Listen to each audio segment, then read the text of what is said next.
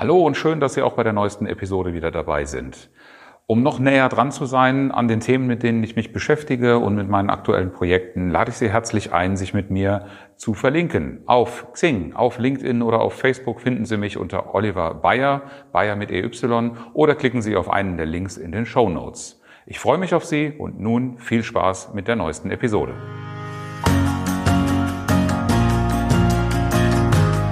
Herzlich willkommen zum Podcast Effektiv und Innovativ im Team.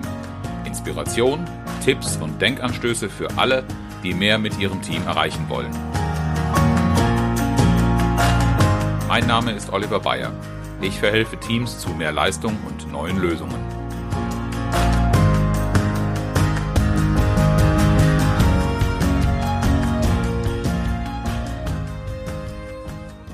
Herzlich willkommen zur Folge nach dem Aber kommt die Wahrheit, wie Sie mit Ihrem Team die Kurve von, vom Problem zur Lösung kriegen.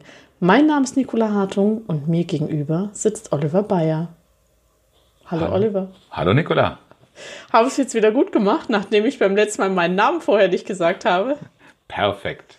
Jetzt wissen wir wieder alle, wer mir gegenüber sitzt und ich freue mich sehr, äh, eine weitere Folge mit dir gemeinsam gestalten zu dürfen.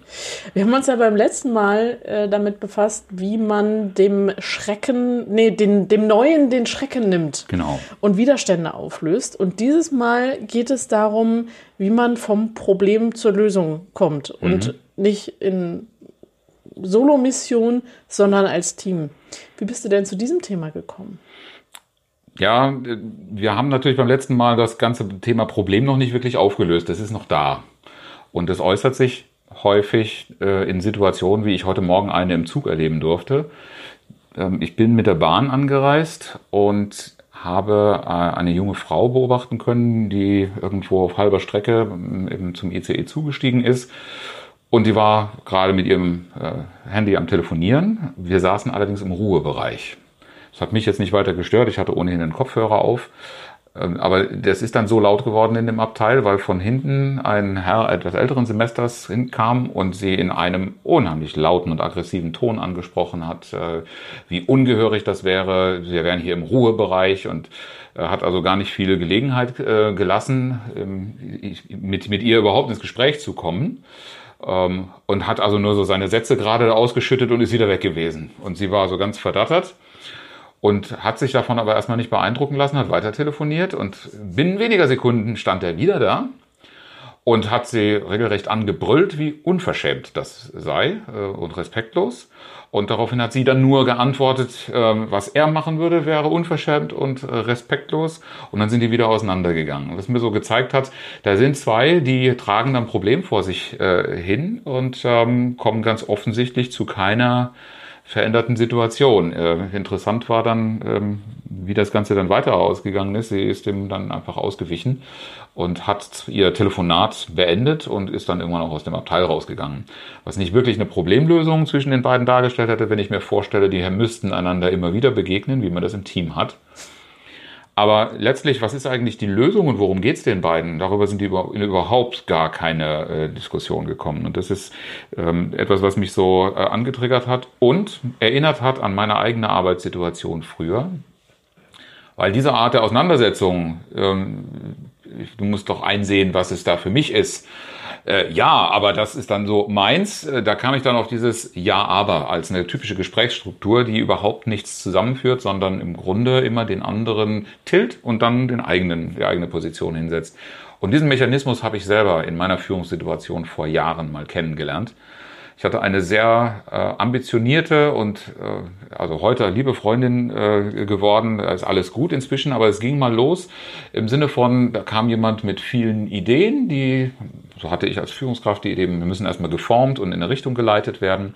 Und ich hatte öfter die Situation, äh, dass ich ihr dann mal so ein bisschen Richtung geben musste oder eine Anweisung oder was. Und ich habe das natürlich immer schön alles erklärt. So wie wir das auch in der letzten Folge Notwendigkeit von Veränderungen und so weiter äh, auch besprochen haben, habe ich gut erklärt, warum eine äh, Veränderung rein muss oder warum diese Idee, die da vorgetragen worden ist, gerade nicht so richtig zu dem passt.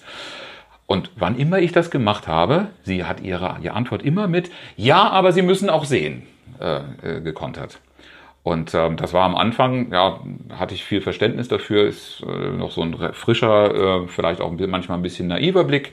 Aber irgendwann habe ich dann noch mal so die Erwartung gehabt, das muss doch mal, wenn ich so eine Anweisung habe, das muss doch mal so angenommen werden. Jedes Mal ja, aber. Warum versteht sie dich eigentlich nicht? Sie will mich nicht verstehen. Ach so. Hab, aber am Anfang habe ich ja gar nicht verstanden, was da eigentlich in mir abgeht. Ich habe nur gemerkt, mir schwillt der Hals. Da regt mich irgendwas auf. Ja? Ähm, ich habe mich gut so gut im Griff gehabt, dass ich immerhin nicht lauter geworden bin oder eskaliert habe. Aber das hat ziemlich lang gedauert, bis ich mal verstanden habe, du hörst da immer dasselbe Muster, ja, aber.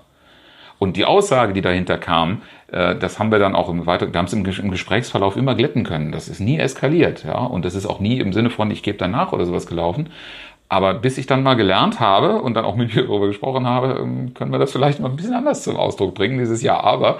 Das macht immer irgendwas mit mir und das, äh, das, das regt mich erstmal auf. Ähm, weil wir kommen dann immer nur in so eine Eskalation anstatt zu einer gemeinsamen Lösung. Denn was passiert bei Ja, aber? Hm? Naja, also bei mir, wenn, wenn ich etwas berichte, was mir wichtig ist, mhm wirklich wichtig ist und jemand reagiert darauf oder mein Gegenüber reagiert darauf mit Ja, aber, dann habe ich äh, immer zwei Gedanken im Kopf. Also entweder hat er mir jetzt überhaupt nicht zugehört und sagt nur ja, weil man das eben so macht. Und jetzt kommt sein Part, der aber eigentlich viel wichtiger ist. Und den zweiten Teil habe ich jetzt direkt vergessen.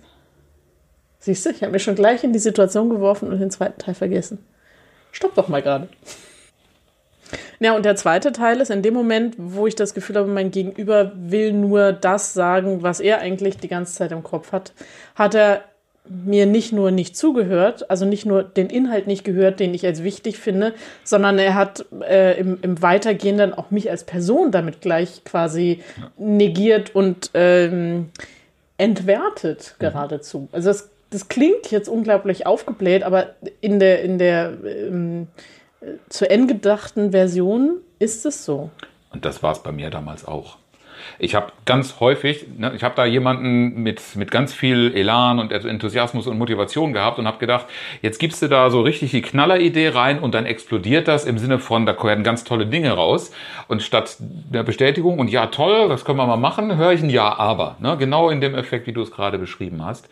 Und so kommen wir natürlich nicht zu einer Lösung, weil wir, ähm, wir, wir steigern irgendwie eine ungelöste Situation. Wir, wir äh, machen das Problem im Grunde immer größer, anstatt wirklich dahin zu kommen, zu sagen, ja, es gibt eine Veränderung und wir haben eine Zielorientierung und wir gehen in einen, einen guten, also nicht nur die eine Idee gegen die andere, sondern wie können wir die Ideen gut miteinander verbinden oder wie können wir das Beste an Synergien daraus holen. In so einen Prozess reinzukommen, braucht halt anderes als Ja, aber, weil Ja, aber lässt keinen Raum für die andere Idee. Okay, wenn dann meine erste Reaktion ist, und so war es ja offensichtlich auch bei dir, und ich könnte mir vorstellen, dass das bei vielen anderen Menschen auch so ist, als Reaktion auf Ja, aber, ich fühle mich erstmal zurückgestoßen, was heißt denn das im Umkehrschluss? Das heißt, die Idee, die ich vortrage, ähm, damit präsentiere ich ja auch irgendwie meine Sicht auf die Welt. Mhm. Ja, also ich habe eine bestimmte Perspektive auf, der, auf, auf, die Welt, auch auf das Problem, um das es gerade geht, und ich habe eine Vorstellung davon, was die Lösung dafür sein könnte. Alles mhm. in den Grenzen meiner Vorstellung. Mhm. Und mein Gegenüber hat eine andere Vorstellung. Und wenn mir und natürlich wünsche ich mir gerade in Zeiten von Unsicherheit und Veränderung, dass meine Sicht der Welt bestätigt wird, mhm. weil damit wird ja auch bestätigt, ich bin richtig als Person. Mhm. Ja, also ich habe die richtige Sicht auf die Welt, ich habe alles richtig verstanden, ich bin gut. Mhm. Und wenn jetzt jemand kommt mit Ja, aber, wird all das entwertet. Mhm. Wie gehe ich damit um? Eine Methode, die ich mir dann angewöhnt habe, um damit besser umgehen zu können, war, ich habe immer meine Brille abgenommen. Das könnt ihr jetzt hier nicht sehen, kann, kann die ja, Zuhörer nicht sehen. Ich kann natürlich auch nicht sehen, es tut mir sehr leid. Schon deshalb, weil sie dir fremd ist, diese Brille. Ja. Und das war meine Einladung, immer zu sagen, ähm, liebe Mitarbeiterin oder lieber Kollege oder wer auch immer mir gegenüber gesetzt, äh, gesessen hat, schau doch mal auf diese Situation durch meine Brille. Aus dem, was du mir jetzt gesagt hast, ich, ich habe folgendes Problem. Das scheint was anderes zu sein, aber vielleicht sagst du mir erst einmal, wie das aus der Sicht aussieht. Was würdest du aus meiner Sicht, wenn du auf diese Situation so drauf guckst, worauf würdest du achten? Was in dem Fall zum Beispiel bei einer sehr jungen Kollegin, die mit vielen Ideen, aber natürlich keinen Gedanken daran, was kostet was und wie viel Manpower braucht man wofür, ähm, solche Blicke nicht drauf geworfen hat. Das hatte sich dann überlegt, okay, was müsste denn jetzt aus seiner Sicht eigentlich? Und dann kommt sie auf ganz andere Blickwinkel und bezieht das in ihr Bild mit ein. Mhm. Und dadurch entsteht diese Verbindung, die mit dem Ja aber nie, verstehen, nie entstehen kann. Mhm. Das ist jetzt allerdings nicht die Auflösung dieses Ja-Aber, was äh, sie hatte. Ich musste schlicht diese Strategie, also nicht gleich ich komme mit, mit, mit der Tür ins Haus gefallen rein, sondern äh, die Idee für das Problem, was ich gelöst habe, die habe ich erstmal zurückgehalten. Ich habe erstmal an dem Problem gearbeitet, Klarheit darüber gehabt, was müssen wir eigentlich lösen, wo müssen wir hin. Und also und dann im Zweifel als Führungskraft würde ich immer empfehlen zu sagen, und was, liebe Mitarbeiterin, lieber Mitarbeiter, ist deine Idee dazu? Und erst danach gebe ich meins dazu und lade dazu ein, dass wir daraus was Gemeinsames machen. Also erst der Mitarbeiter, dann du. Immer. Ähm, wenn ich an Situationen oder ähnliche Situationen denke, in denen ich der Mitarbeiter bzw. die Mitarbeiterin war, habe ich viele von Situationen vor Augen, wo mein Chef mir sehr lange äh, und detailreich etwas erklärt hat und dann quasi selbstredend und automatisch davon ausgegangen ist, wenn er mir nur noch mehr Details gibt, dann habe ich es am Ende nicht nur verstanden, sondern auch Einsicht und ähm, äh, marschieren in die gleiche Richtung. Ja, Einsicht. Einsicht ist eine, wenn ich, wenn ich das vom Wort her nehme, ich blicke in etwas hinein, äh, ist ja noch ganz, ganz entscheidend, aus welcher Perspektive ich das tue. Und es gibt äh, so eine schöne Regel aus der Kommunikation, äh, die unter anderem besagt, dass verstanden nicht gleich einverstanden ist. ja, oh, das gefällt mir sehr gut. Weil äh, wir konzentrieren uns allzu gerne, das ist auch nicht nur im Führungsbereich, das erlebe ich auch im, im Privaten. Äh, die Szene aus dem Zugabteil ist im Grunde das Gleiche. Ähm, der andere muss doch verstehen, dass ich jetzt Ruhe brauche. Das ist überhaupt gar nicht so richtig erarbeitet worden in dem Fall. Also da sind wir nicht mal zum Thema Verständnis gekommen. Aber selbst damit, mit dem Verweis darauf, hier ist Ruhebereich, das muss der andere doch einsehen, damit lösen wir so etwas nie. Ähm, wir müssen immer in Richtung Einverständnis kommen. Das heißt auch eine Möglichkeit des anderen für einen Zugang zu dem Thema schaffen oder dafür einen Raum offen lassen. Wie wäre das denn in der Zugsituation möglich gewesen? Ja, wenn man beide, aber das war so weit schon eskaliert und laut geworden, das hätte wohl nur eine dritte Person leisten können. Man hat mir kein Honorar angeboten, deshalb habe ich da nicht eingeschalten. Lassen Sie mich durch, ich bin Arzt. Nee, heute nicht. Genau, lassen Sie mich durch, ich bin Coach. Aber das Erste wäre gewesen, mal beide darüber reden zu lassen, was ist ihr Bedürfnis. Ja. Und auch die Situation selber zu klären. Und dann sind wir wieder in dem Perspektivwechsel. Das hätte eine, eine Lösung geben können, wenn jeder aus dem Bereich, äh, aus der Sicht des anderen auf diese äh, vermeintliche Problemlage geguckt hätte, dann hätte das gar nicht eskalieren müssen. Ähm, also da ist der Ton, der angeschlagen worden ist, aber insbesondere auch die Methodik überhaupt nicht passend gewesen. Aber was man da sehen konnte, ist ein ganz typischer Fehler, der häufig passiert. Ich sehe ein Problem und äh, sehe im ersten Moment, ne, erster Anlauf ist, äh, wir sind hier im Ruhebereich, hören Sie gefälligst auf zu telefonieren, legen Sie auf. Äh, keine Reaktion drauf. Was ist die erste äh, Reaktion, die ich dann oben drauf setze? Typische Eskalation, ich erhöhe den Druck. Oh ja. Ich bin wohl nicht deutlich genug geworden. Oder nicht laut genug. Ja. Äh, das ist, ist die Variante für die etwas äh, extrovertierteren, temperamentvolleren. Aber natürlich äh, reagiert nicht längst nicht jeder so. Ich kenne eine Menge Leute, die in der Situation hinter der, also eine Reihe weiter nach hinten gegangen wären und dann darüber geredet hätten, dass das doch ein unmögliches Verhalten ist, aber die hätten sich aus der Situation total zurückgezogen. Das heißt, ähm, die verfolgen das gar nicht weiter. Und damit erreichen sie bei der Person natürlich auch nicht, dass sie aufhört zu telefonieren und ruhiger wird. Das wäre ja jetzt das veränderte Verhalten gewesen, was wir erwarten. Mhm. Also zwei Reaktionen, die beide typische Fehler darstellen. Das heißt, verschärft das Problem nicht. Weder indem du es weiter sich entwickeln lässt durch den Rückzug, noch indem du mehr Druck drauf gibst, was Eskalation bedeutet. Mhm. Sondern transformier es irgendwie. Mhm. Wobei der Weg in das Verständnis schon ein ersten Schritt sein könnte, aber damit ist die Arbeit noch nicht ganz getan. Denn dann komme ich auf die Ebene des Argumentierens Ne? Dann komme ich, dann fordere ich vielleicht so eine Ja-Aber-Antwort raus. Komme ich jetzt auch nicht so richtig weiter. Ich brauche ähm, schon noch ein bisschen mehr. Ich muss also noch herausfinden, wie wir vom Verstanden zum Einverstanden kommen können. Ja.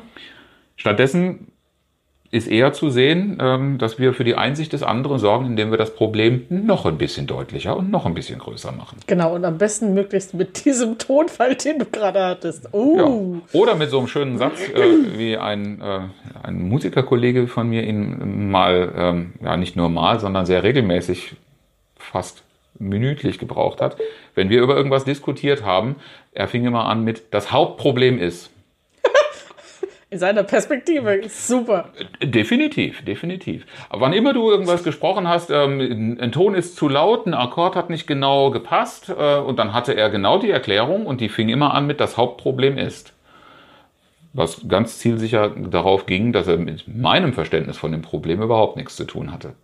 Auch das ist so ein Punkt, wo wir nicht auf das Verständnis und Einverständnis des anderen eingehen, wenn wir das so machen. Und ist das nur eine, ein, ein sprachlicher Tick oder steckt da tatsächlich schon eine Haltung dahinter? Naja, wir sind ja mit Kommunikation unterwegs, Sprache schafft Wirklichkeit. Also du, du, weißt ja nie genau, was ist der Anfangspunkt, was ist der Endpunkt. Aber ja. ich kann immer nur auf solche Muster aufmerksam machen und sagen, auf jeden Fall wirst du es so bestärken, wenn du es so machst. Das muss aber deshalb nicht ursächlich dafür sein. Mhm. Also es kann eine Absicht dahinter stecken oder es kann einfach nur eine dumme Gewohnheit sein, aber beides äh, kann dieselbe Wirkung haben. Deshalb muss ich einfach drauf schauen und aufpassen, dass es eben nicht in so eine Eskalationsrichtung geht. Das heißt, wir bleiben aber beim Problem stecken, wir machen das Problem immer größer, indem wir es noch weiter betonen, ähm, uns aber nicht damit auseinandersetzen, was steckt eigentlich von dem anderen mit drin. Und wir sind ja, wir erinnern uns, wir wollen ja in Veränderungen kommen. Wir wollen ja die Kurve vom Problem wegkriegen hin zu einer Lösungs- und Zielorientierung, damit eine Bewegung entsteht. Ja, und trotzdem äh, kann ich mich erinnern, dass wir ähm, auch schon viel diskutiert haben, wie schwierig es ist, wenn also wenn es im Team ein Problem gibt und nur zwei haben sozusagen die Möglichkeit, ihre Sicht der Dinge darzulegen und die anderen nicht. Ja. Ja, also dann haben wir zwei Perspektiven auf eine, ein Event, einen Gegenstand, was auch immer. Und die anderen bleiben ungehört und denken sich ihren Teil. Und der schlimmste Teil, den sie denken können, ja, meine Meinung interessiert wieder niemanden. Hm. Das ist natürlich auch ein schönes Rezept, andere davon auszuschließen. Die verlierst, verlierst du auf jeden Fall auf so einem Veränderungsprozess. Und das ausgerechnet in einer Situation, wo du dich gerade mit großen Veränderungen, mit drückenden Problemen beschäftigst, wo du eigentlich jeden an Bord brauchst. Stichwort drückende Probleme. Das hat ja auch sehr häufig was mit fehlender Zeit zu tun. Wenn ich jetzt ein Team habe von neun Leuten, zehn Leuten, 15 Leuten und ich habe ein Meeting und ich möchte dieses Problem, also Verständnis oder Einsicht, bleiben wir mal erstmal bei der Einsicht, Einsicht für das Problem oder zu dem Problem herstellen, mhm. dann wäre es doch eigentlich richtig zu sagen, okay, jeder hat jetzt kurz Zeit, seine Sicht der Dinge darzustellen. Oder nicht? Du hast genau den entscheidenden Begriff. Jeder hat Kurzzeit gesagt. Oh. Die Befürchtung ist oft, wenn ich jeden zu Wort kommen lasse, dann dauert das alles endlos lang. Mhm.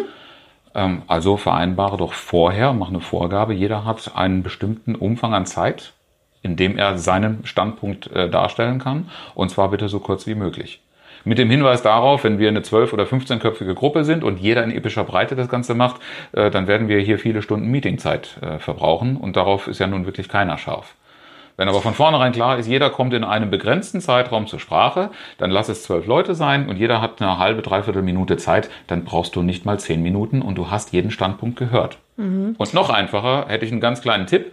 Ähm, mach doch mal eine kleine Bewertung. Wir haben ja alle eine Hand oder meistens eine Hand mit fünf Fingern zur Verfügung. Jeder nimmt mal die Hand hinter seinen Rücken und bewertet bitte die Idee die, oder den Vorschlag, den wir haben, auf einer Skala von 1 bis 5. 1 bedeutet schwach, 5 ist beste Idee, die ich je gehört habe. Und auf Countdown 3 zeigt jeder spontan, wie viel Finger er hochhält. Okay, und was passiert dann? Du hast sofort ein Bild, wie überzeugt man davon ist. Ich habe das erst kürzlich in einem Training gemacht. Mhm. Da hat eine Gruppe ein Diskussionsergebnis gehabt. Eine sehr kontroverse Sache, wo man auch nicht sagen kann, das Ergebnis, da gibt es eine, richtig, eine richtige Lösung und eine falsche Lösung. Aber wo ich einfach sagen wollte, wie, wie findet ihr das jetzt eigentlich? Und wenn ich eine solche Frage in eine offene Diskussion gebe, dann redet man sich oft froh und hat nicht wirklich ein greifbares Ergebnis. Aber jeder von sich aus mit einem Statement Ich habe das dann mit dieser Gruppe gemacht und die waren alle total happy mit dem Ergebnis, haben sie gedacht. Und ich gesagt, oh, jetzt machen wir mal die Probe aufs Exempel, habe das mit denen durchgeführt. Und siehe da, diese super happy Gruppe kam auf ein Ergebnis im Schnitt von drei bis vier. Dieses so, ach so sehr gute Ergebnis. Ja?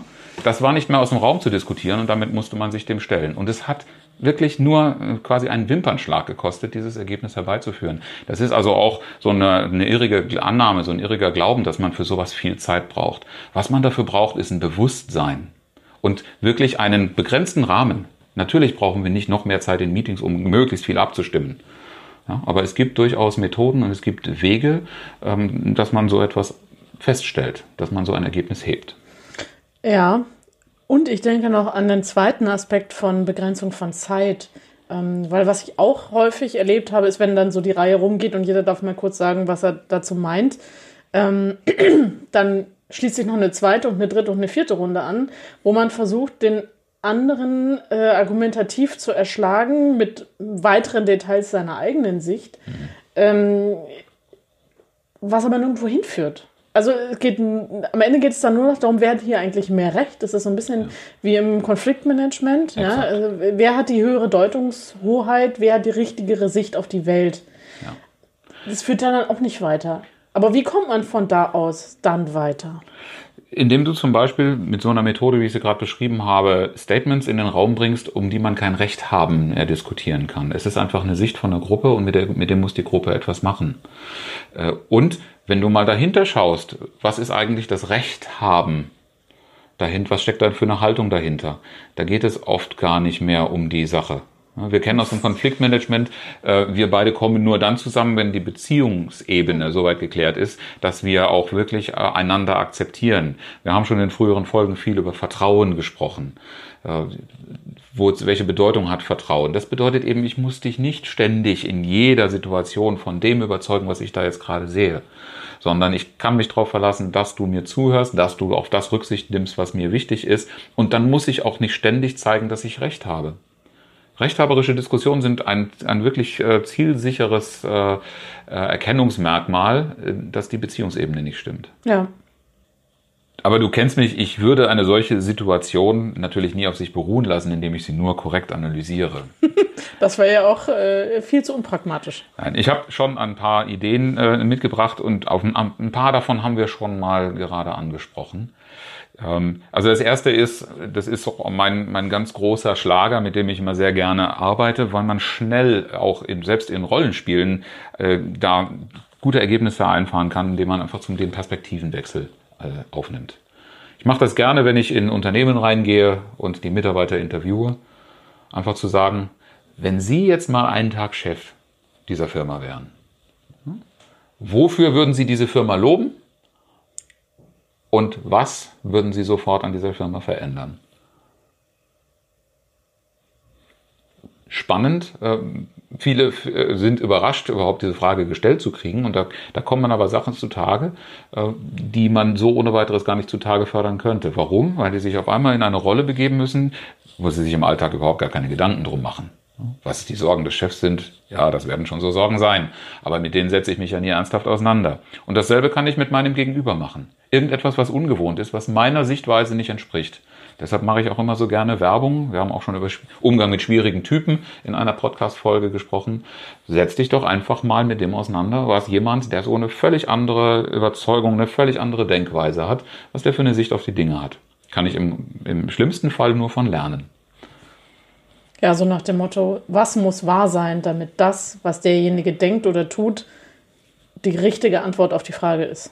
Ja. Mhm. Und dann äh, auf das Recht haben, äh, ich, ich brauche den, den Hintergrund in der Auseinandersetzung, warum will jemand Recht haben? Was ist eigentlich das Bedürfnis dahinter? Und wenn ich das zum Thema mache, dann kann ich relativ leicht Ziele und Lösungen formulieren im Sinne von, wie sähe denn die Situation aus, du hast das äh, so schön vorhin in, in, unserem Vorgespräch die Wunderfrage genannt. Ja, wie sieht denn die Situation aus, wenn du morgens aufwachst und das Problem ist weg? Hm? Weil das, was dann da zur Sprache kommt, das zeigt eigentlich, was ist das Bedürfnis desjenigen? Sehr deutlich. Ja? Sehr deutlich, ja. So. Und, und damit äh, kriegen wir alle so eine Vorstellung in den Kopf, was ist eigentlich zu erreichen, woran müssen wir arbeiten. Und wir kommen weg von diesem, ah, das Problem ist so schlimm und, und äh, drückend, von dieser Eskalationsspirale.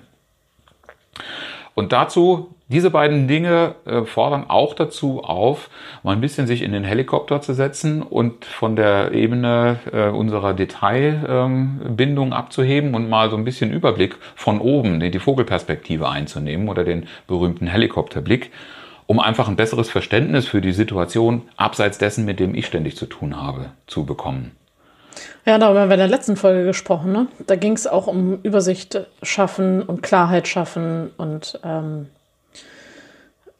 Vision und Mission und solche ganz Geschichten. Genau, ne? mhm. Also wenn man diese, diese Notwendigkeit für eine Veränderung hat, ganz generell, äh, wenn es in diese Argumentation geht und ich auf ein Ja-Aber treffe, äh, denjenigen einfach mit in den Helikopter nehmen und sagen, ja, steig mal mit mir ein paar hundert Meter auf und schau von oben drauf. Was siehst du jetzt? Ähm, das wird auf jeden Fall ähm, dieses Ja-Aber etwas abschwächen und mit zusammen mit der Zielorientierung so ein bisschen einen Blick in eine Richtung wenden, wo wir auch hin müssen, wenn wir etwas lösen wollen. Und wenn diese Bewegung geschaffen ist, aber erst dann kommen wir eigentlich in so eine Situation, wo wir auch als Führungskräfte dann etwas mit reingeben können. Bisher habe ich ja immer noch eher so ähm, die Führungskraft dahin empfohlen, hör dir mal zu, stell Fragen, was die anderen sagen. Aber selbstverständlich, führen bedeutet schon auch, selber etwas mit reinzugeben. Und das bedeutet, ich muss auch lernen, ein Feedback zu geben. Aber ein Feedback, das nicht ein Ja, aber zur Antwort kriegt. Sondern eher ein Feed-Forward ist sozusagen. Ja, äh, das ist ein sehr, sehr schöner Begriff dafür. Ähm, der, das Feedback, das mehr auf Möglichkeiten aus ist. Das meinte ich. Auf, ja. auf äh, das, was den Blick eben nach vorne stärkt und einen Beschleunigungsfaktor darstellt. Es wird auch gerne wertschätzendes Feedback genannt oder ressourcenorientiertes Feedback. Äh, das heißt, ich äh, habe nicht so diesen süddeutschen Grundsatz, äh, nicht geschimpft ist schon gelobt genug, wie man bei uns in Franken sagt. Ja. Da bin ich ja fast froh, dass ich jetzt nicht mehr in Bayern, sondern in Berlin wohne. Da sagt man das. Hier sagt man einfach gar nichts, hier grunzt man nur.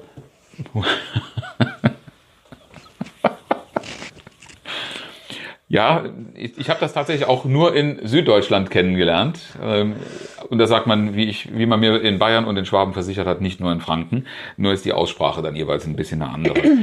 Sondern äh, es wäre schön, wenn wir in, in, in eine Gewohnheit reinkommen, anderen ein Feedback zu geben, was wir an positiven Ergebnissen und an Qualitäten und an Kompetenzen sehen, um genau diese Zielorientierung äh, in diese Richtung aufzunehmen und in diese Richtung voranzukommen. Und dazu gehört natürlich auch, also dieses Forward-Blicken ist wichtig. Wir haben nur ganz viele Menschen, die auch ein Bedürfnis haben, den Blick nach hinten nicht zu verlieren. Naja, das finde ich auch wichtig, weil das hinten ist ja die Geschichte, ähm, wo wir herkommen. Was wir bisher gemacht haben, was für Erfolge wir bisher äh, hatten, welche Lehren wir gelernt haben. Und in dem Moment, in dem ich das in dem Feedback auch mit anerkenne, ähm, ist es ja schon ressourcenorientiert. Ich, ich kann mich daran erinnern, immer wenn, wenn in Trainings das Thema dann auf Feedback kommt, dann geht es immer nur darum, was der andere besser machen kann. Aber fast niemand kommt von Anfang, auf, Anfang an auf die Idee, tatsächlich einfach mal zu sagen, hey, du hörst mir immer so aufmerksam zu. Das wirkt auf mich total angenehm. Bitte mhm. weitermachen. Ja. Ja, also das passiert ja quasi fast nie. Nein, weil es, diese Normalität, die wird einfach hingenommen. Und das wird dann kritisch, wenn wir diese Normalität in Frage stellen müssen. Und den Fehler machen so viele neue Führungskräfte. Das habe ich in meiner beruflichen Laufbahn als Personaler genauso oft mindestens festgestellt wie auch als, als Trainer. Führungskräfte kennenzulernen, die werden engagiert, natürlich auch, weil sie etwas Neues mit reinbringen, weil sie etwas verändern sollen.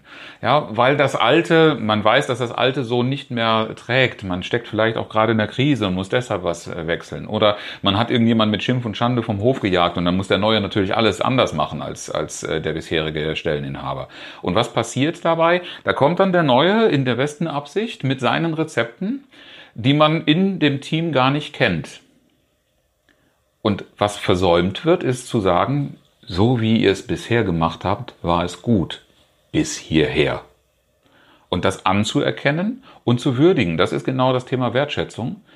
Was nicht zu verwechseln ist mit der Aussage, ihr könnt alle so bleiben, ihr seid okay. Das ist natürlich nicht die Aussage. Aber die Menschen, die den Blick zurückwerfen äh, und vermissen, dass jemand sagt, ja, das war okay, die werden auch den, diese Veränderungen nicht so leicht annehmen können, weil sie sich missachtet fühlen. Die wollen dann auch erstmal Recht haben mit dem, was sie bisher getan haben.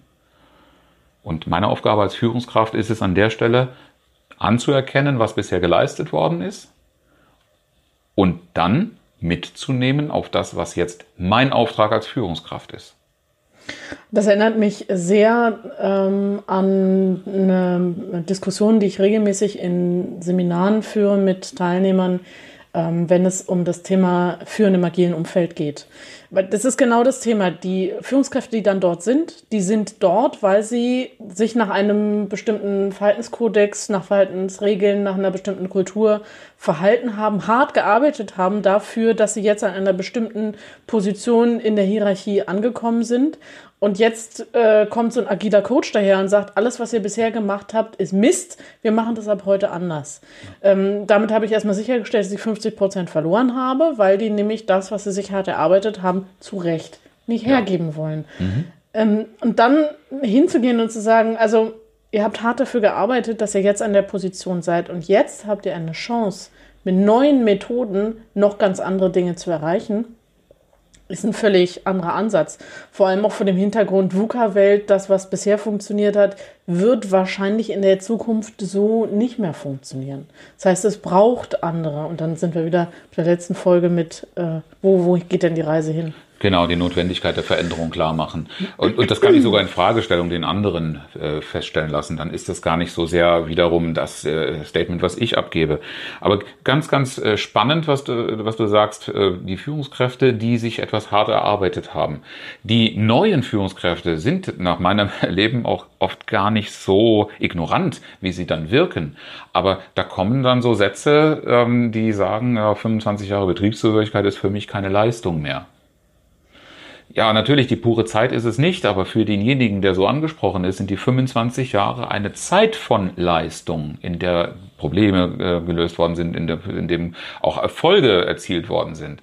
Es ist ja nicht 25 Jahre lang nur Mist gebaut worden. Wir hätte dann ein Team äh, überleben können bis heute. Da ist vieles gut und richtig gemacht worden und ähm, daraus zieht man auch viele Qualitäten und Ressourcen für die Zukunft.